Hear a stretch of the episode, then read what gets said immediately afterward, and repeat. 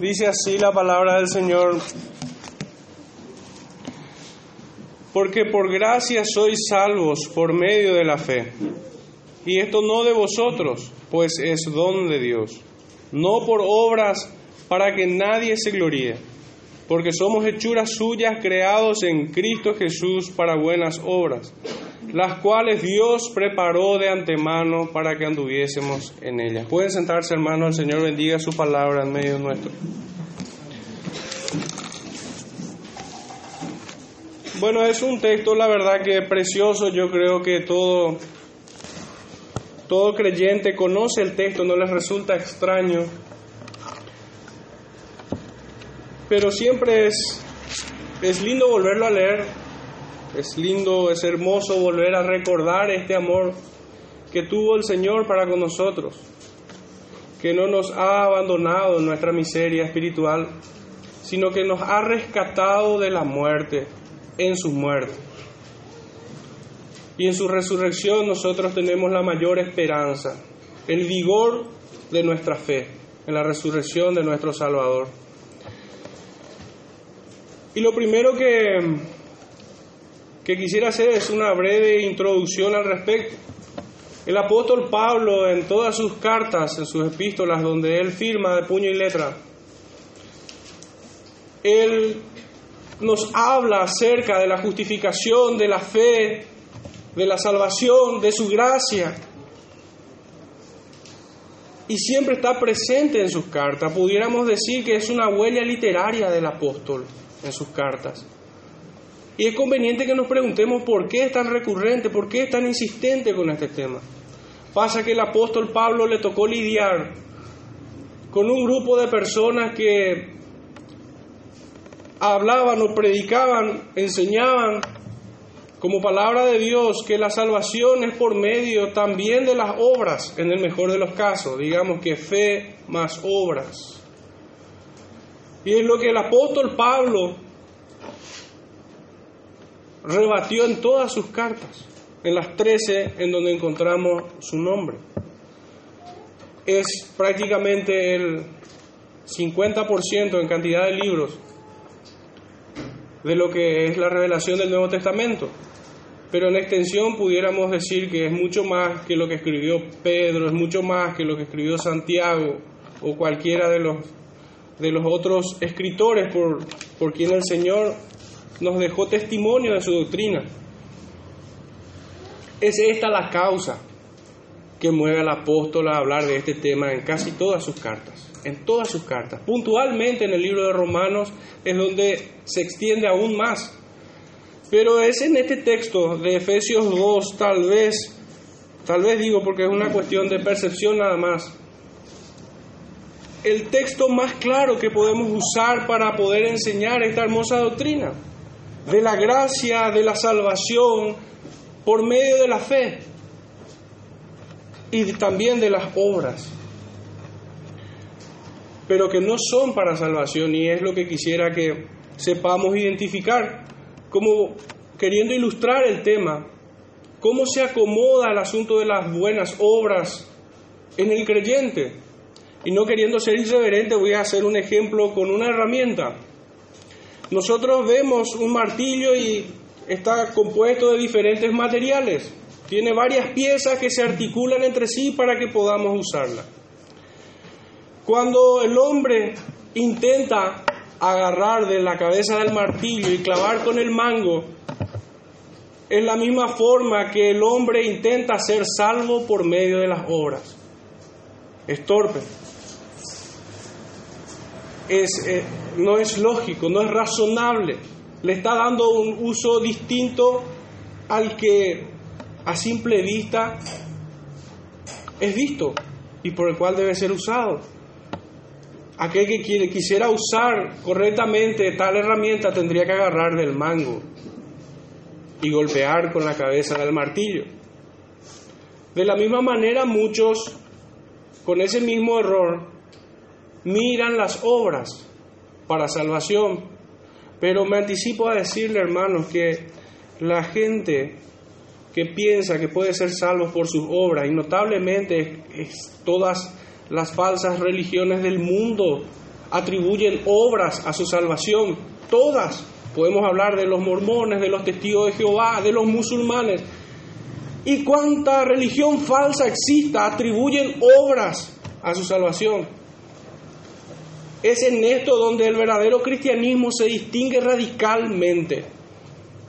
Radicalmente se distingue en eso, porque el creyente entendió haber sido salvado por la obra de Cristo allí en la cruz. Él es nuestra justicia, Él es nuestra salvación. Y bueno, eh, también otro ejemplo que pudiera ayudarnos en este asunto, y ya entrando en tema, es que al hablar de gracia, salvación, tenemos que entender de que somos condenados. si el hombre no ha entendido que es condenado, entonces ¿de qué lo ha salvado el Señor? Si el hombre no, no entiende de que ha sido juzgado y ha sido declarado culpable, ¿de qué lo ha salvado el Señor? Es por eso el terrible error de mucho evangelismo en este, en este tiempo, de predicar, Dios te ama. Es que es una verdad que se utiliza mal. La persona nunca es confrontada con su condena, no se ve en sí mismo condenado. Muchos de manera aún más ingenua, por darle el beneficio de la duda, que son sinceros, predican de que Dios tiene un plan, un propósito para tu vida.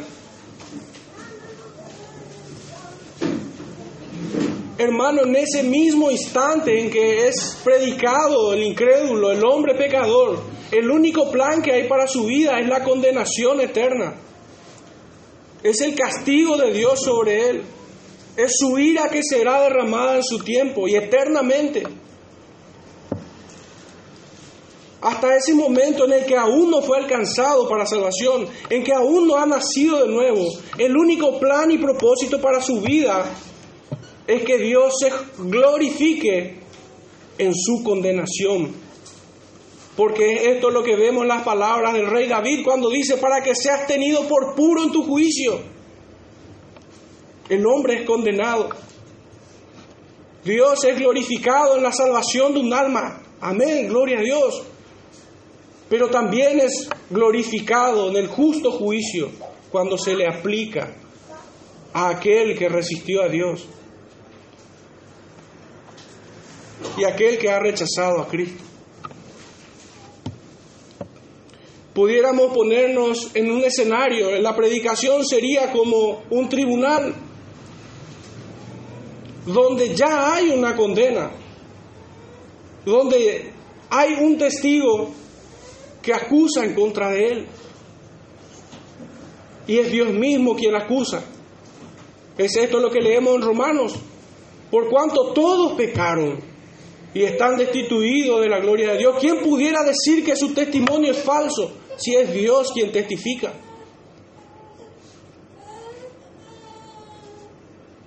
Aquel que es reo de muerte no hará mejor cosa que decir, sí, soy culpable de todos ellos.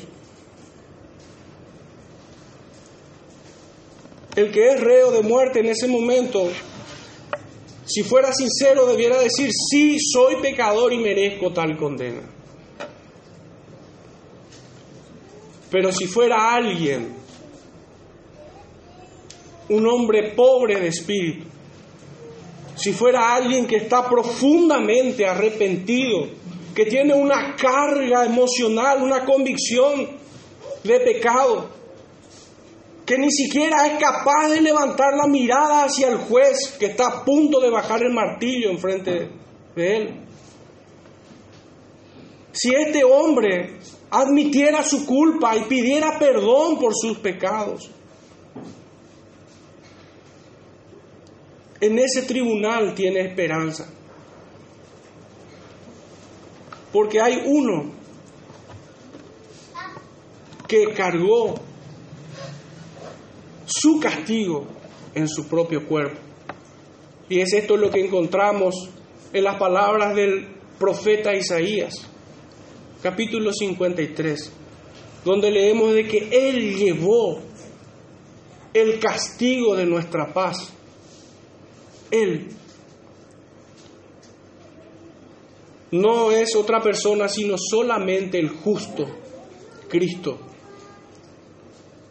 Nuestros pecados le son imputados a Él y su justicia nos es imputada a nosotros, reos de muerte. Esto es lo que se conoce como la doble imputación, hermanos.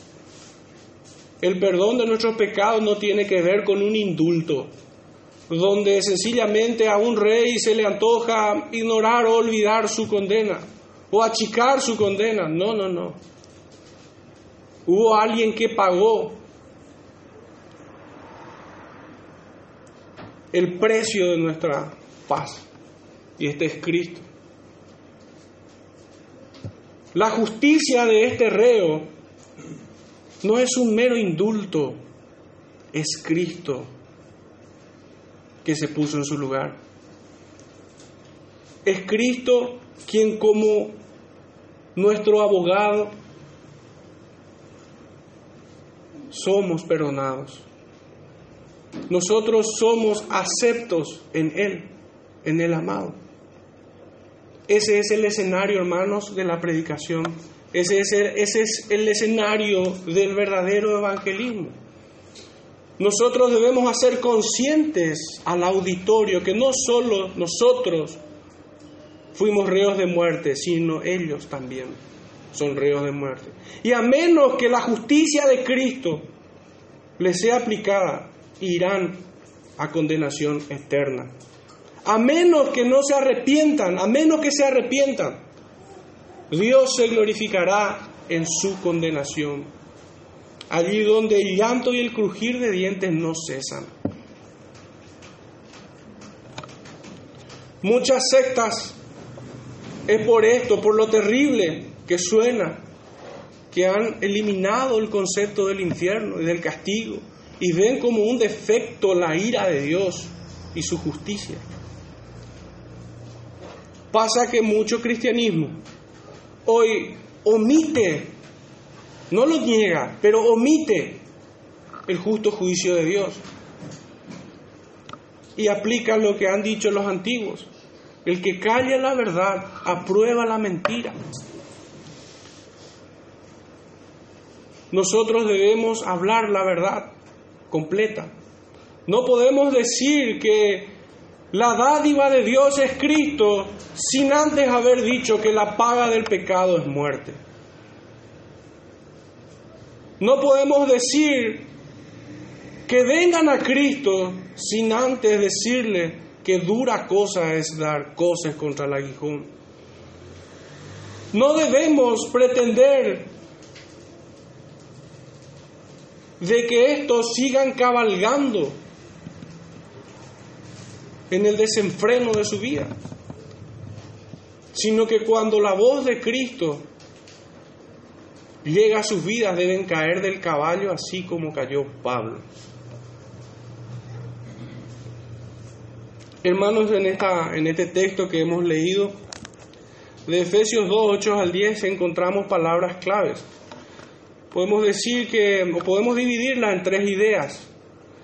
La primera idea está en el, en el versículo 8, donde de manera positiva habla de la salvación. Por gracia sois salvos, por gracia. Gracia es la primera palabra que nosotros debemos comprender, porque de ella se desprende la salvación, y esta es por medio de la fe. Gracia, salvación y fe son las tres primeras palabras en esta idea que nosotros debemos comprender. Y todo esto es don de Dios, es un todo. No son partes. Cuando leemos es don de Dios, no es que la gracia nomás es don, no es que la salvación nomás es don, también la fe. También la fe. La gracia y la, la salvación y la fe es don de Dios es implantada en nosotros la fe. Esta es la primera afirmación. La segunda afirmación completa la idea. Pues dice, no por obras, para que nadie se gloríe. Punto. Cierra la segunda idea. No da margen siquiera para que el hombre pudiera sumar un ápice de mérito en alguna obra, ni siquiera la acción de creer, hermanos. Porque nosotros somos escogidos para creer. No es que creemos y somos escogidos por ellos.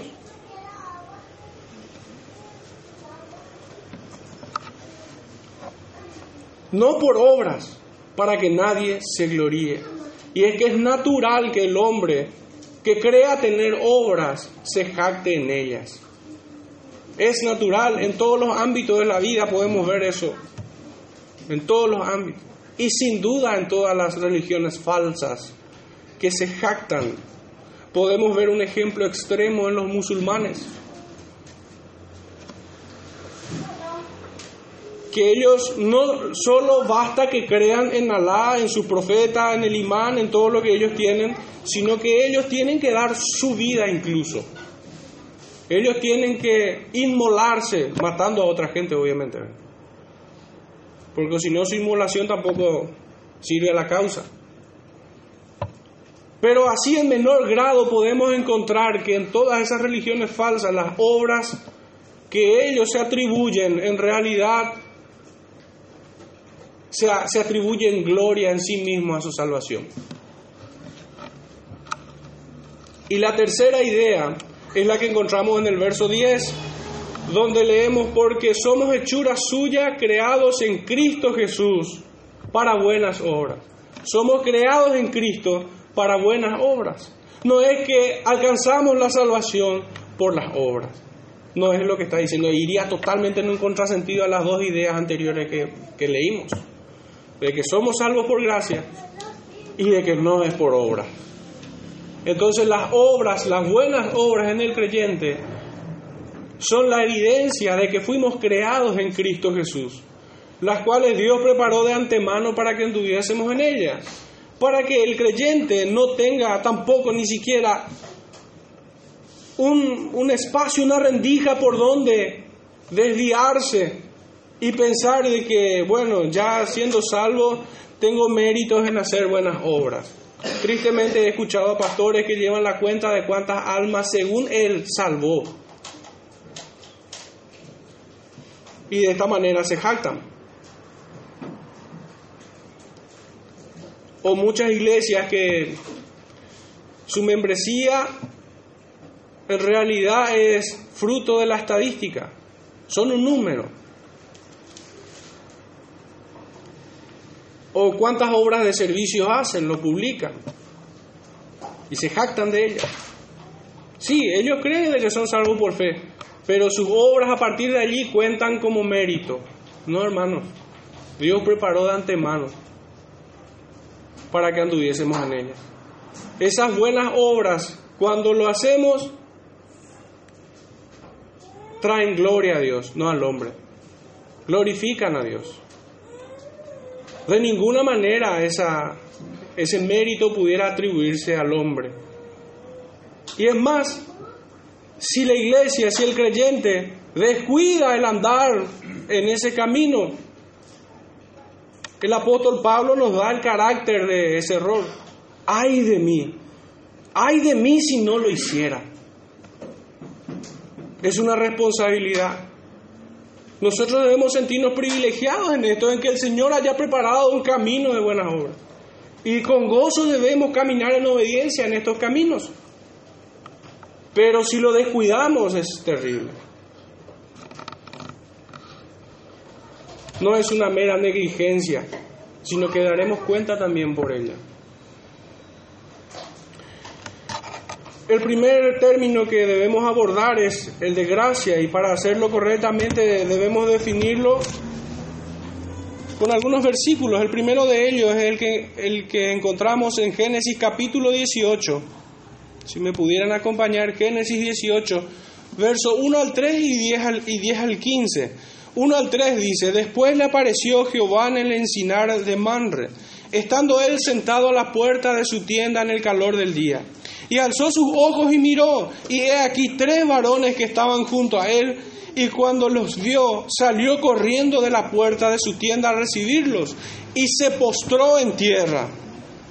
Y dijo, Señor, si ahora he hallado gracia en tus ojos, te ruego que no pases de tu siervo. Esta es la manera cuando el hombre pecador entiende haber sido objeto de su gracia.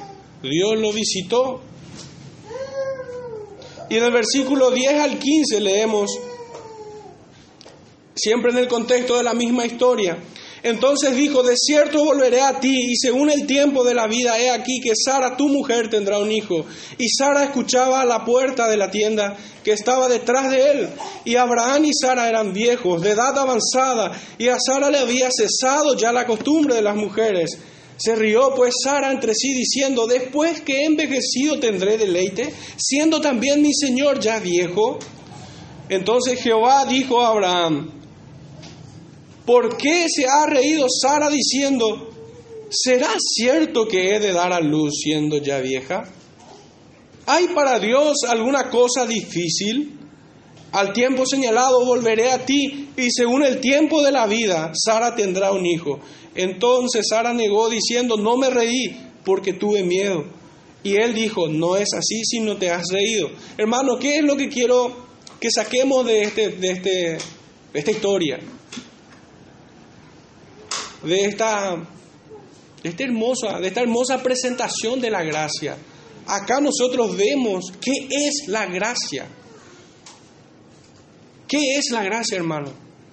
De ninguna manera Abraham pudo hacer nada, pudo hacer algo en esto. Fue Dios quien lo entregó gratuitamente. ¿Abraham se merecía algo de Dios? No sino que a Dios le plació otorgarle esto. Esto que le otorgó es, digamos que la manifestación de su gracia. Abraham halló gracia en Dios, halló gracia. De allí se desprende, porque es útil para mí este texto, porque de su gracia se desprende, se desprende la salvación, hermanos. La salvación se desprende de la gracia de Dios. Dios no está obligado a salvarnos. Dios no necesita salvarnos. No necesita de ninguno. Él es completo, perfectamente. En todos sus atributos y virtudes, Él es perfecto.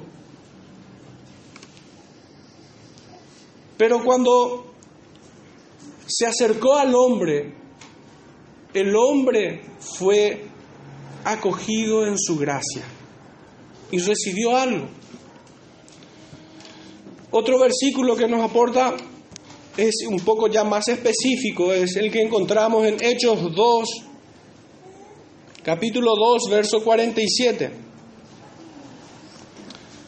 Dice así, alabando a Dios y teniendo favor, esto es gracia, favor con todo el pueblo, el Señor añadía cada día a la iglesia los que habían de ser salvos. Entonces, hermanos, ¿qué es la gracia? Sino aquello que Dios decide otorgar al hombre de manera voluntaria, gratuita y sin ningún tipo de, de presión alguna. No está obligado.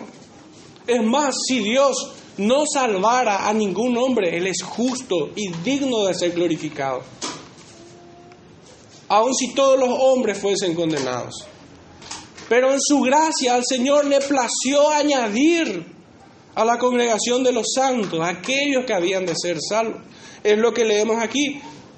Podemos sacar otras ideas también de acá.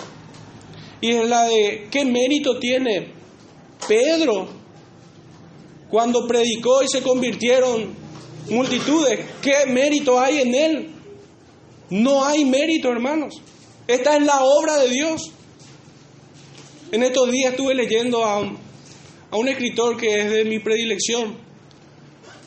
Y él decía de que aquellos hombres se habían convertido no por la predicación de Pedro, sino por la intercesión de Cristo en la cruz. Pues Cristo había dicho en la cruz, perdónalos porque no saben lo que hacen. Y Pedro le estaba diciendo, yo sé hermano que lo han hecho en ignorancia. Es la obra de Cristo la salvación del hombre.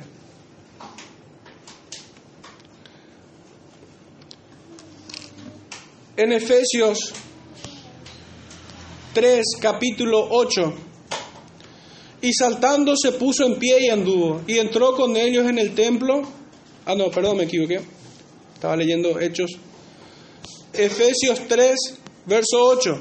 A mí que soy menos que el más pequeño de todos los santos, me fue dada esta gracia de anunciar entre los gentiles el Evangelio de las inescrutables riquezas de Cristo. Esta gracia, ¿qué consiste en qué cosa? Las inescrutables riquezas de Cristo. Y es una gracia incluso para el apóstol Pablo, el que Dios lo haya instrumentado para la predicación. No hay mérito en él. De hecho que él se siente como el más pequeño de todos, como un abortivo, dice él.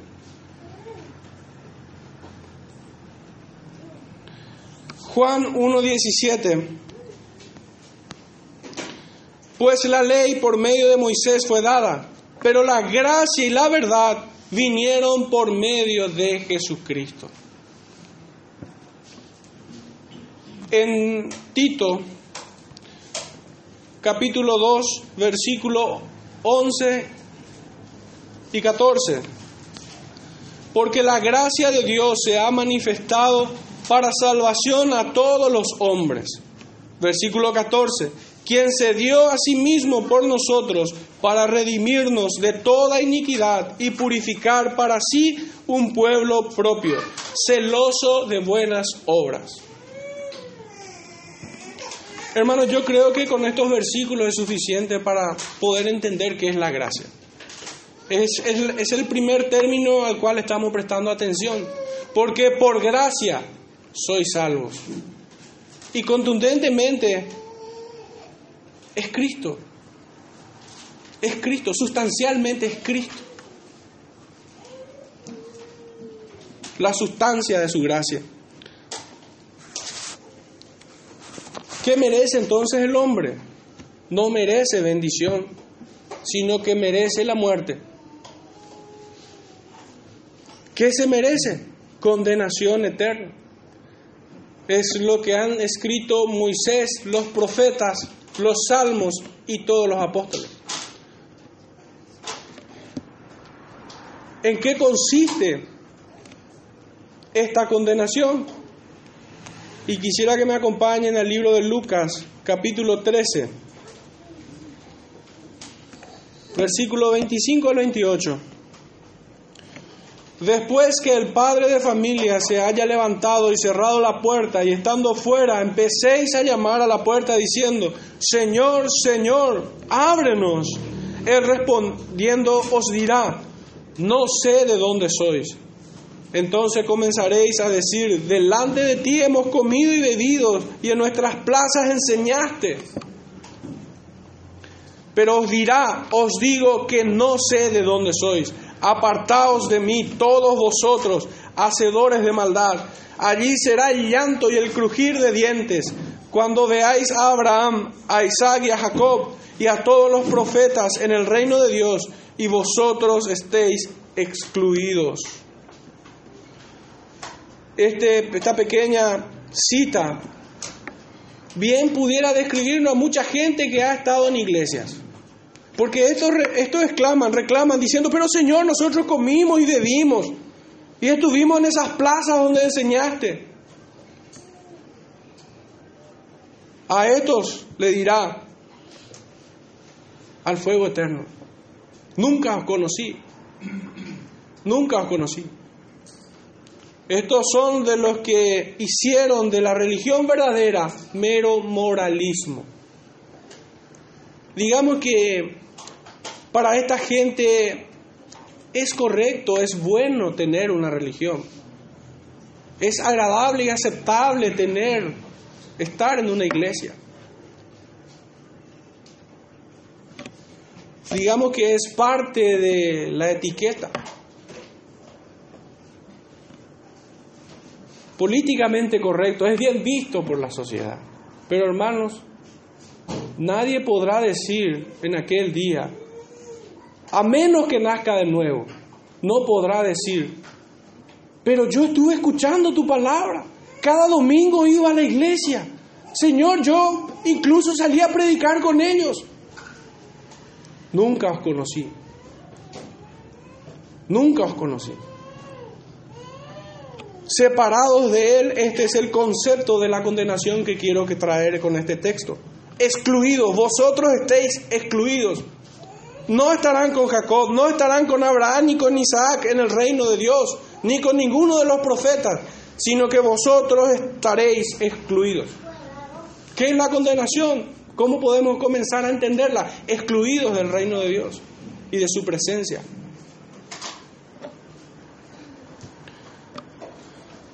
El siguiente texto es el que encontramos en Mateo capítulo 13. Versículo 49 y 50.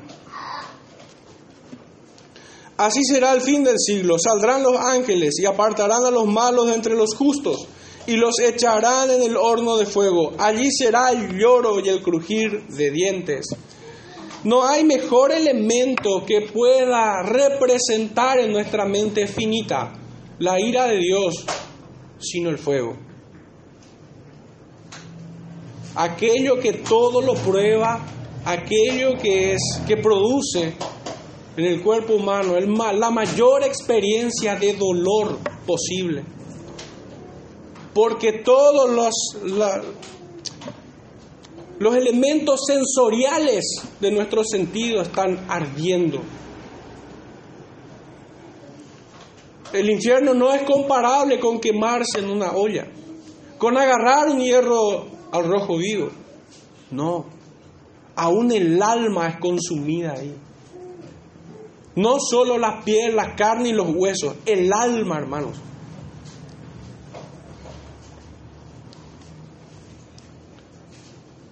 Hay muchos que, que de alguna manera, no sé cómo lo hacen, pero, pero creen que la ira de Dios es un concepto diminuto en la escritura. Esta gente se asfixiaría leyendo el libro de los Salmos. Quedaría totalmente absorto si seguimos leyendo esto.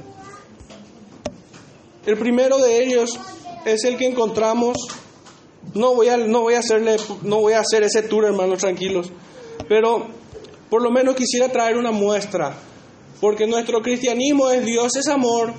Dios es ira, ¿qué? Resulta extraño. Tienen comezón de oír.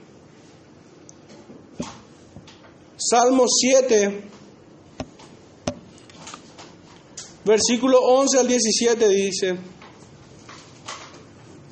Dios es juez justo y Dios está airado contra el impío todos los días.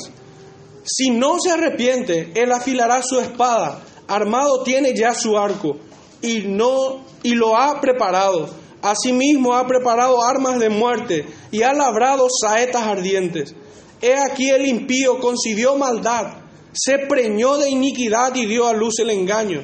Pozo ha acabado y lo ha ahondado y en el hoyo que hizo caerá. Su iniquidad volverá sobre su cabeza y su agravio caerá sobre su propia coronilla.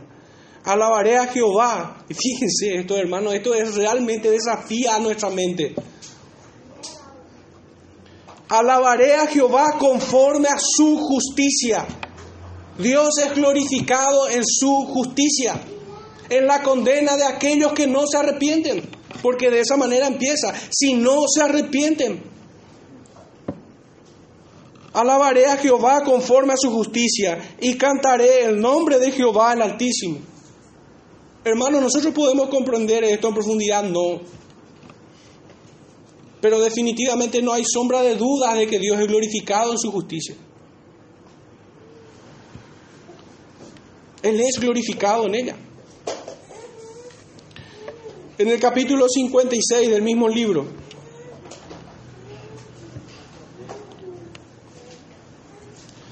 Versículo 7 nada más.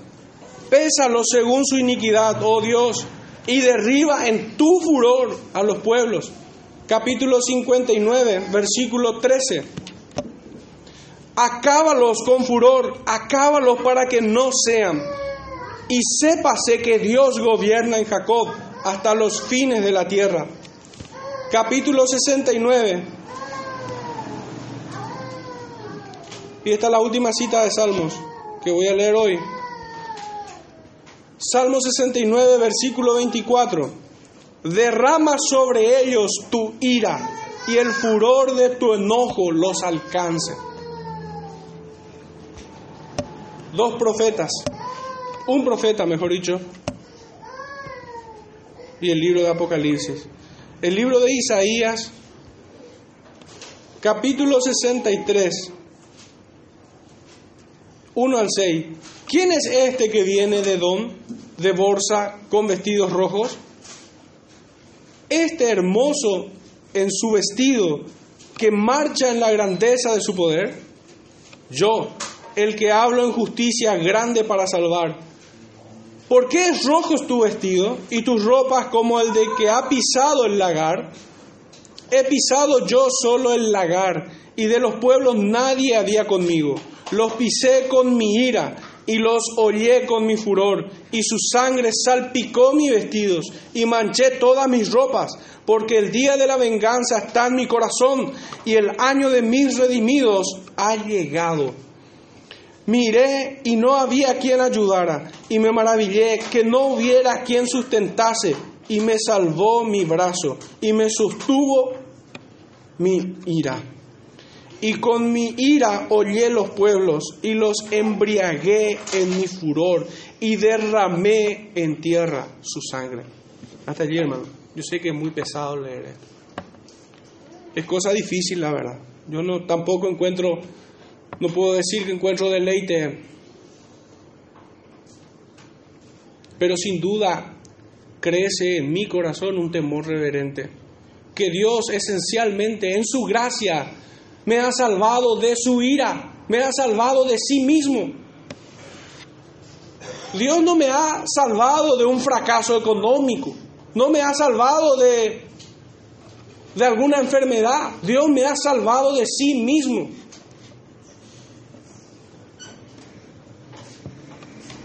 Y en esto me ha salvado de muchas otras cosas, pero infinitamente más pequeñas. Así como Él es inmenso, insondable, así es la distancia de su gracia para conmigo y para con ustedes, hermanos. En Apocalipsis 11, 18 también expresa lo mismo, pueden tomar nota de ello. Quisiera resumir con la frase de, de un maestro, un escritor que en estos días me ha estado impresionando, la verdad. Se llama Steve Lawson. Y él ha dicho esto, las personas que van al infierno merecen estar allí. Las personas que van al cielo no merecen estar allí. Lo primero es justicia, lo segundo es gracia. Steve Lawson. Pensamos entonces que vamos al cielo por justicia o por gracia. Si es por nuestra justicia, solo merecemos el infierno. Porque aún todas nuestras justicias, dice el profeta, son trapos de inmundicia. Esto entiéndase obras para la salvación. Porque las buenas obras hechas en obediencia por personas de pobres de espíritu es gloria para nuestro Señor. Glorifican a nuestro Salvador. Pero aquellas obras que supuestamente son meritorias para la salvación son trapos de inmundicia. Y es conveniente que sea bien gráfico en esto. Trapo de inmundicia no es un trapo con polvo. Es el trapo que utilizan los leprosos. Esa es una comparación más adecuada. Solo por gracia accedemos, hermanos, al cielo, a la salvación. Solo en su gracia. De su gracia se desprende la salvación. En su gracia recibimos a Cristo. Él nos alcanza. La salvación entonces nos salva de la justa condenación, de la eterna enemistad con Dios, de las consecuencias de nuestros caminos torcidos, de nuestra maldad nos ha librado también, de nuestra amistad con el mundo y no con Dios cosa que denuncia Santiago en el capítulo 4, versículo 4. Este es el propósito, por cierto, de Santiago. Santiago tenía la otra cara de la moneda que el apóstol Pablo le tocó enfrentar. Pablo le tocó enfrentar a hombres que querían atribuir obras a la salvación. Y Santiago le tocó enfrentar a gente que decía, no, vos sos salvo, no importa si no tenés obras, si no hay evidencia de salvación, si no te convertís del mundo. Si estás bien con el mundo, igual sos salvo. Para entender ambas cartas donde mucha gente ingenua cree que hay, y, esto es dándole el beneficio de la duda, el mejor estatus que le puedo dar es de que son ingenuos. Creen que Pablo, las tres epístolas de Pablo son contrariadas por Santiago, de ninguna manera, de ninguna manera. Solo que esta gente agarran el martillo desde la cabeza y clavan con el mango, o intentan clavar.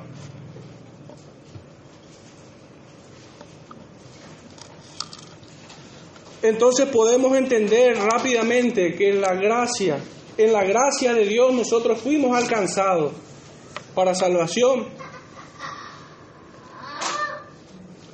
La pregunta que debemos hacernos en este punto, entonces, ¿cómo es que esto se da? ¿Cómo, ¿Cómo, es que nosotros somos salvos? ¿Cómo nosotros somos asidos o cobijados, abrigados en la gracia de Dios? Como diría el salmista, ¿cómo es que nos ponemos bajo sus alas? Y esto es por medio, es el medio, hermano, por medio de la fe. Podemos reducir esto primera, esta primera parte que hemos abordado como la causa de nuestra salvación y es Dios mismo, Cristo. Pero en este punto, en el verso 9, en el verso 8 aún, por medio de la fe. Por medio de la fe para intentar definir rápido qué es esto, qué es la fe. Pues si es por medio de ella debemos entender qué es la fe. La fe es creer como un sinónimo directo de esto. Pero no creer en cualquier cosa, sino creer en que Dios justifica al pecador en Cristo Jesús. Pues Cristo es justicia, es justicia nuestra, como dice el apóstol necesariamente debemos creer en nuestro Salvador, Cristo Jesús. No hay otro. Él fue nuestro sustituto como habíamos presentado en la introducción. Su justicia nos es imputada y nuestros pecados le fueron imputados a Él. Él es perfecto como ningún hombre lo fue. Si, él, si hubiera sido hallado en él una mancha, una sombra de pecado o algo parecido, ya no sería acepto su sacrificio. Y ya no pudiera ser nuestra justicia, pero desde luego que no, esto no es así. Nuestra fe sustancialmente es Cristo revelado a nosotros. Un antiguo había dicho de que todo versículo te lleva a Cristo. Todo versículo, bien entendido, haciendo un poquito la salvedad, bien entendido te muestra a Cristo, porque la palabra de Dios no es un manual de economía, otro libro no es un manual de cocina, otro libro, porque digo esto pareciera ser una burla, pero en realidad no, es que muchos ven la dieta de Daniel, no ven el ayuno de Daniel. Otros ven texto como Malaquía como un manual de economía. O muchos ven el libro de Génesis como un libro de cuentos. Entonces la escritura, hermanos, no son libros que hablan de distintas cosas. La palabra del Señor desde Génesis y Apocalipsis tiene una unidad orgánica, revela a Cristo desde el principio hasta el final. De hecho, que una predicación sea de cualquier texto que no hable a Cristo, que no esté ligado a Cristo, que no esté anclado en Cristo, no es una predicación bíblica. Pudiera ser cualquier cosa, menos una predicación bíblica. Entonces, la fe sustancial y únicamente es Cristo, esta fe salvadora. De hecho, que anticipándome al versículo 10 nos dice el texto, creados en Cristo, por medio de la fe.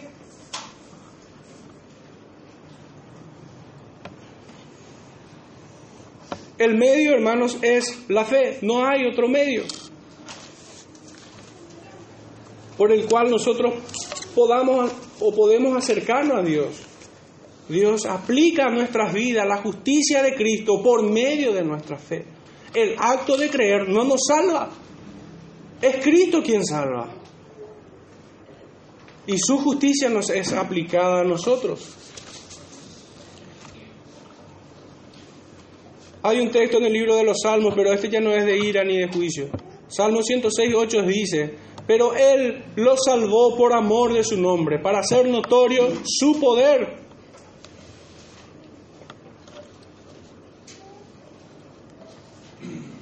Esta fe, hermano, se, se, puede presentar de la manera más reducida posible cuando el apóstol le dice, cree, cree, fíjense, solamente una palabra le dice, cree y serás salvo, tú y tu casa. Es así de simple, es así de sencillo y es así de imposible para aquellos que no han nacido de nuevo.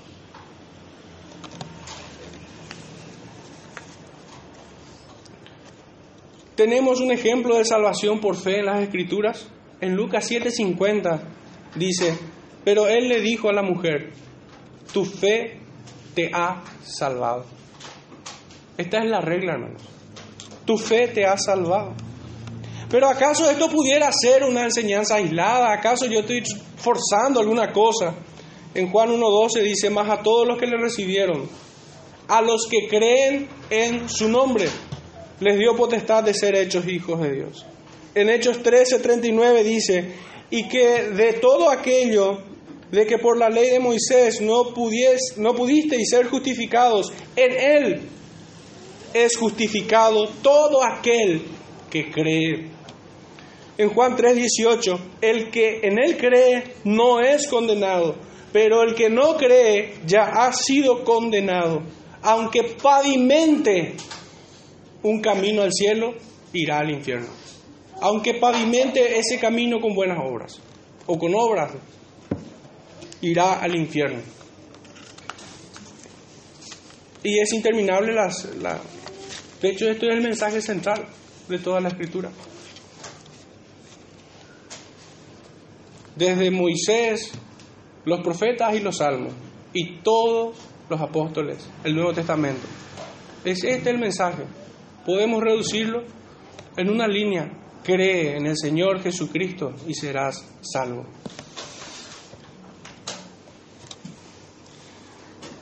En el versículo 9, con una contundencia tal, el apóstol resume cualquier objeción posible, cualquier desviación que se pudiera dar.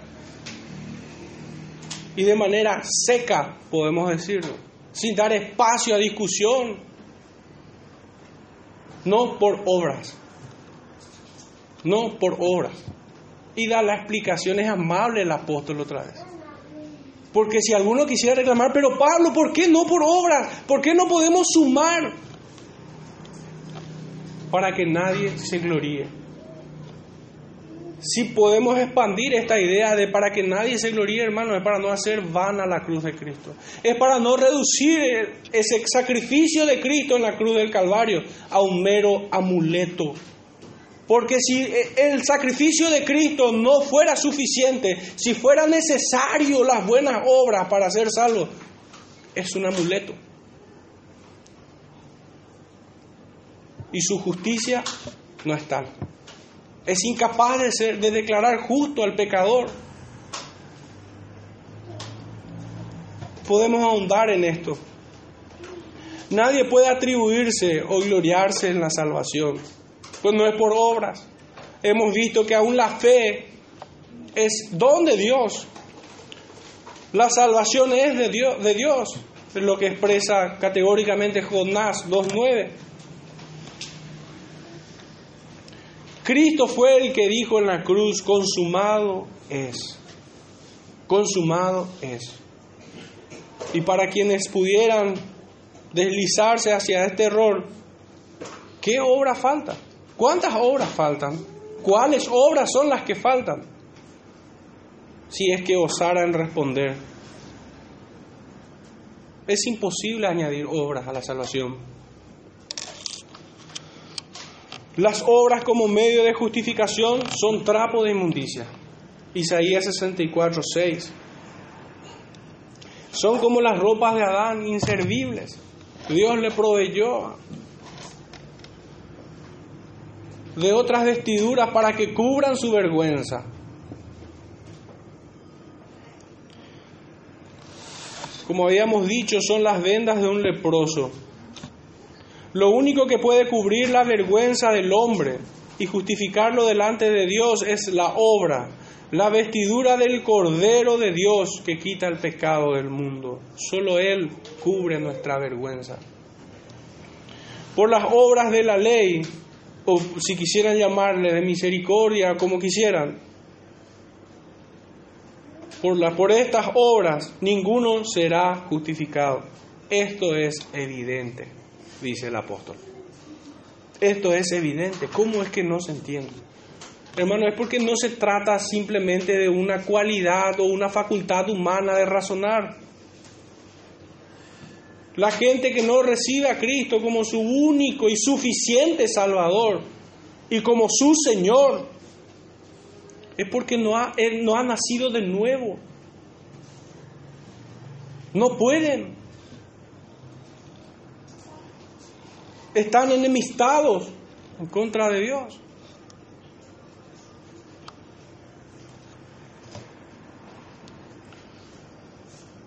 ¿Acaso pudiera un moralista separado de Cristo ir al cielo? No. Es imposible. Creo que este es el punto, hermanos, del sermón, ya para ir cerrando un poco con el, el tema de las buenas obras. Es volvernos un poquito al, primer versículo de este capítulo. Y veamos la afirmación. Dice, nos dio vida. ¿Cuándo? Cuando estábamos muertos. ¿Puede acaso el muerto obrar para su salvación? Es, que cuando centramos nuestra mente y nuestro corazón en esta verdad, es que nosotros podemos dimensionar la gracia de Dios. No merecíamos, ni siquiera podíamos ir a Él. Él vino a nosotros.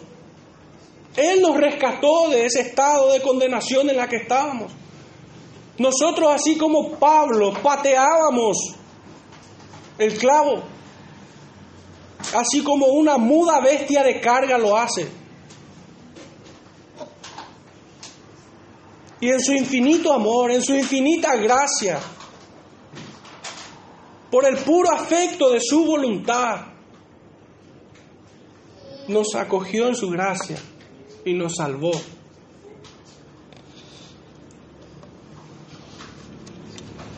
Es aún más claro, entendiendo esto, que no es por obras. No es por obras. El muerto no obra, sino solo se pudre y los gusanos comen de él. Solo hiede.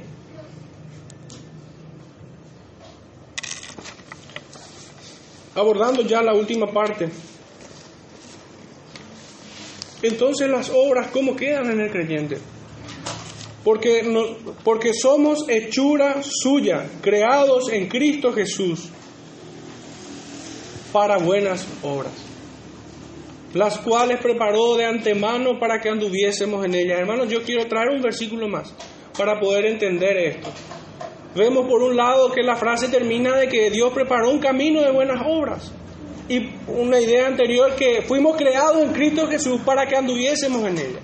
Hay un versículo que hace una, una espectacular conexión en mi mente. de estas dos ideas, creados en Cristo Jesús para buenas obras. Y Él creó el camino de buenas obras para que anduviésemos en ellas. Y es la que encontramos en Juan 14, 15. Si me amáis, guardad mis mandamientos. Y en el mismo libro, pero capítulo 15, versículo 14, invirtiendo los números, la escritura nos dice, vosotros sois mis amigos y hacéis lo que yo os mando. Es que hermanos, la, evidencia de que nosotros hemos sido alcanzados en su gracia y que la justicia de Cristo fue aplicada a nosotros por medio de una fe verdadera, salvífica, genuina, en virtud de la operación del Santo Espíritu de Dios que mora en el creyente, que lo hace nacer de nuevo para creer.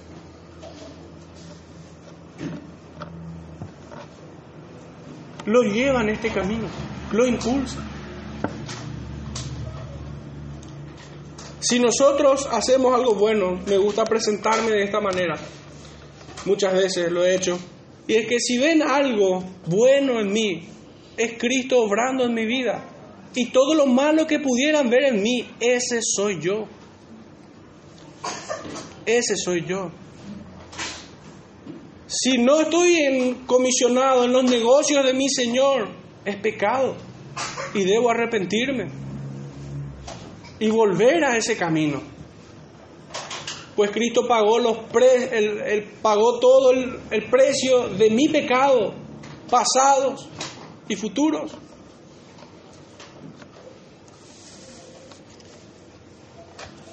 Estas buenas obras, sin embargo, son la evidencia de que hemos sido salvos. Y nosotros somos, debemos sentirnos dignos, honrados, inmerecidamente. Gracias Señor por padecer por tu causa. Señor, permite que mi cuerpo lleve tus cicatrices.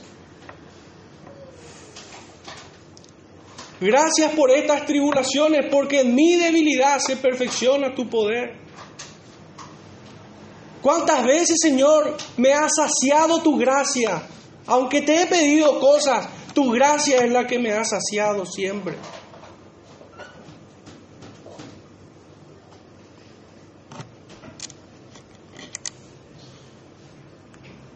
Señor, gracias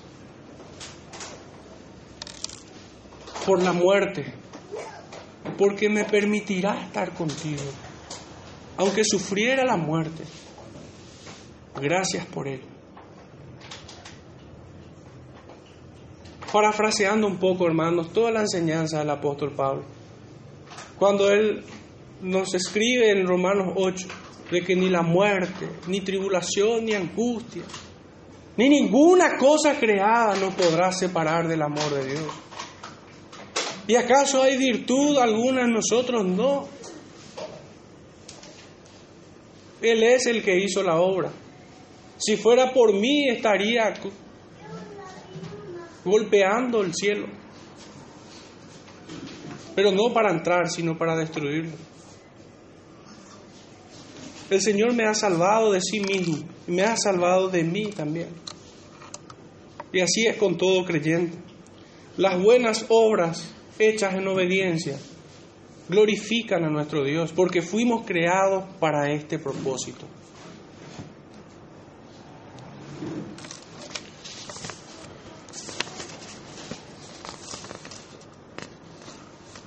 Conclusión, hermanos. La salvación del pecador es como enseñaron todos los profetas del Antiguo Testamento y los apóstoles del Nuevo. Es por medio de la justicia de Cristo que se nos es imputada a nosotros. Y en cambio nuestro Salvador cargó en sí mismo el precio de nuestra paz, el castigo por nuestras rebeliones. La justicia de Cristo es aplicada en nosotros en virtud del Espíritu Santo por medio de la fe. Y por otro lado debemos concluir que pensar que la salvación del hombre es por medio de las obras es despreciar la obra de Cristo en la cruz del Calvario, es reducirlo a un mero amuleto. La fe en Jesucristo sería inútil e incapaz de salvar si necesitase de obras. Es negar completamente la enseñanza apostólica. En resumidas cuentas, pensar que la salvación es por medio de las obras es una fatal arrogancia de alguien que aún permanece en sus delitos y pecados y no ha conocido el camino de la verdad y la vida. Por lo que no puedo concluir de, otra manera que diciéndoles, cree en el Señor Jesucristo y serás salvo. El Señor les bendiga, hermano, en esta mañana.